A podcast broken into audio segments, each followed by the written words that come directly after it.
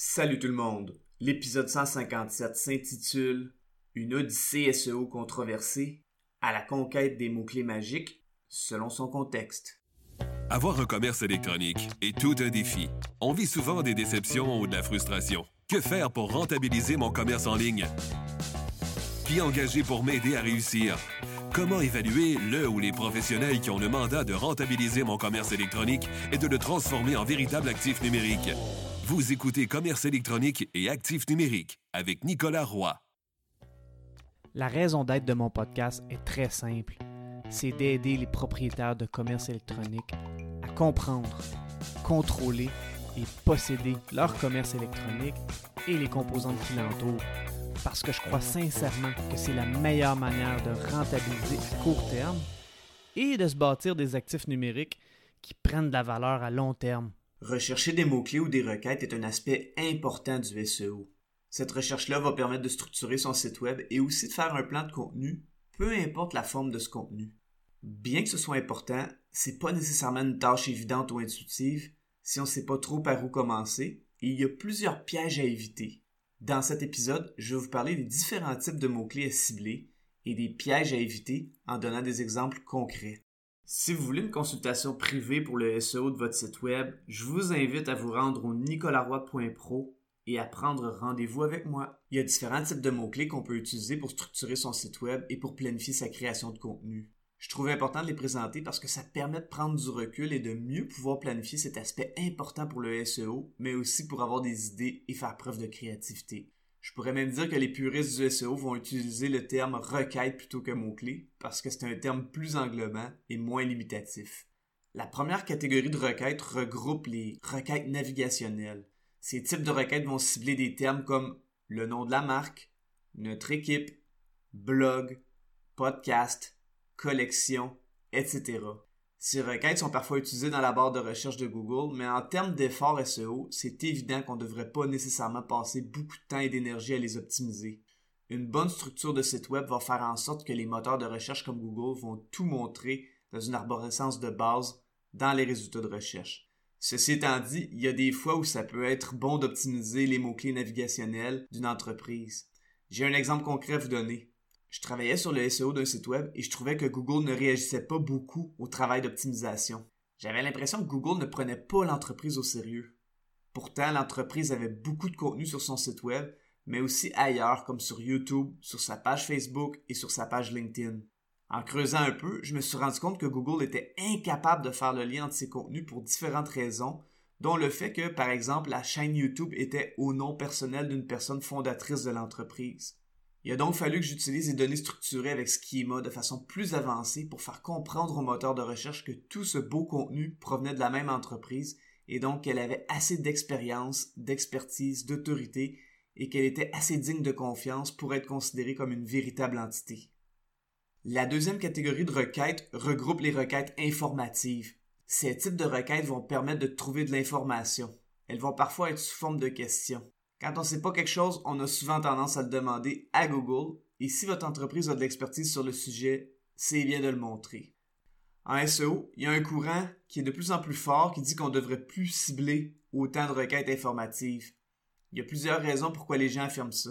La première raison est que l'intention de recherche des requêtes informatives est d'avoir plus d'informations et donc ça attire des gens qui vont pas nécessairement passer à l'action et donc faire une conversion sur le site web. Il y a un peu de vrai dans cet énoncé, mais il faut garder en tête que les requêtes informatives peuvent permettre d'attirer beaucoup de gens sur votre site web. La quantité de visiteurs sur un site web est un signal social important que Google va prendre en considération quand il évalue la santé et la pertinence d'un site web. J'ai un exemple concret par rapport à ça. J'ai un client à SEO qui a un article de blog qui répond à une question hyper simple.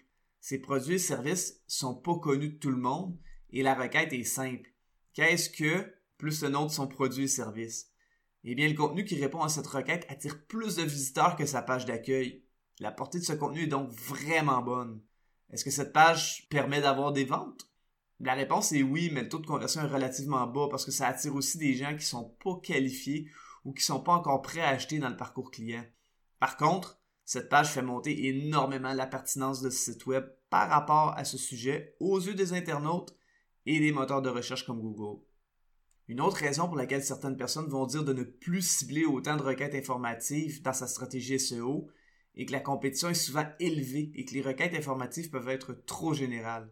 Il y a aussi du vrai dans ce point-là, mais à mon humble avis, il faut donner un angle différent à son contenu pour se différencier des autres.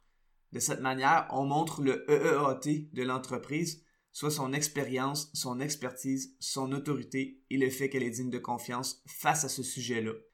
Avec l'intelligence artificielle et la capacité de produire du contenu à la tonne, de se démarquer dans son contenu avec des statistiques ou des angles méconnus peut faire une grosse différence et prouver que l'entreprise est un leader par rapport à un sujet. Ça, ça m'amène au prochain point, à savoir pourquoi certaines personnes du SEO sont moins enclines à créer du contenu pour cibler des requêtes informatives. Ce point, c'est justement l'intelligence artificielle. Google teste présentement sa SGE pour Search Generative Experience dans des pays comme les États-Unis.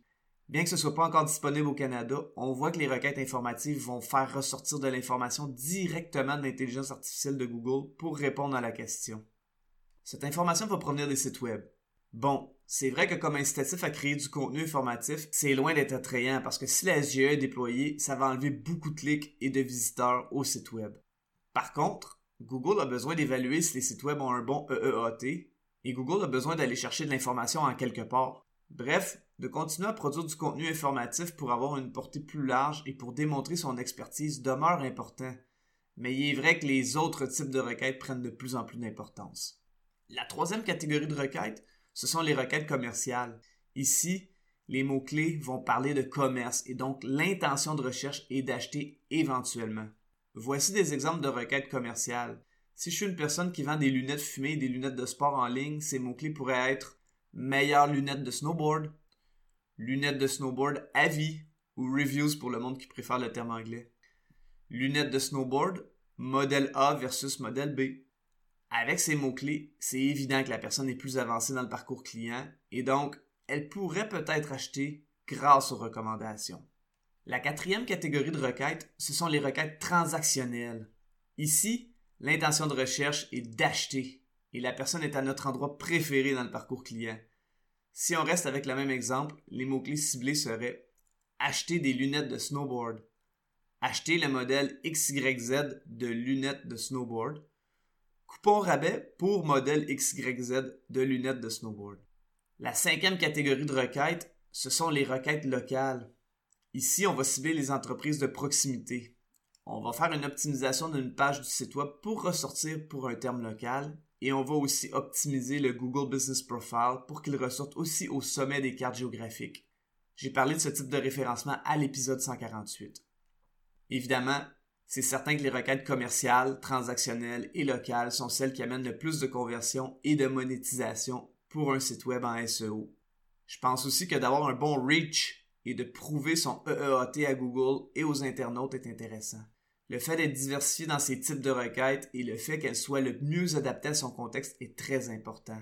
Par exemple, un physiothérapeute, un entrepreneur en construction ou un dentiste devrait accorder beaucoup plus d'importance à cibler des requêtes locales qu'un consultant en entreprise qui aide les entreprises, peu importe où elles sont situées dans le monde. J'ai pas parlé de comment trouver les bonnes requêtes dans cet épisode, mais ça aussi c'est très important et les pratiques ne sont pas toutes égales. C'est tout pour cette semaine. Si vous avez apprécié, je vous invite fortement à me laisser un avis sur la plateforme sur laquelle vous écoutez le podcast ou de partager avec un collègue ou une connaissance. Au plaisir de se revoir prochainement.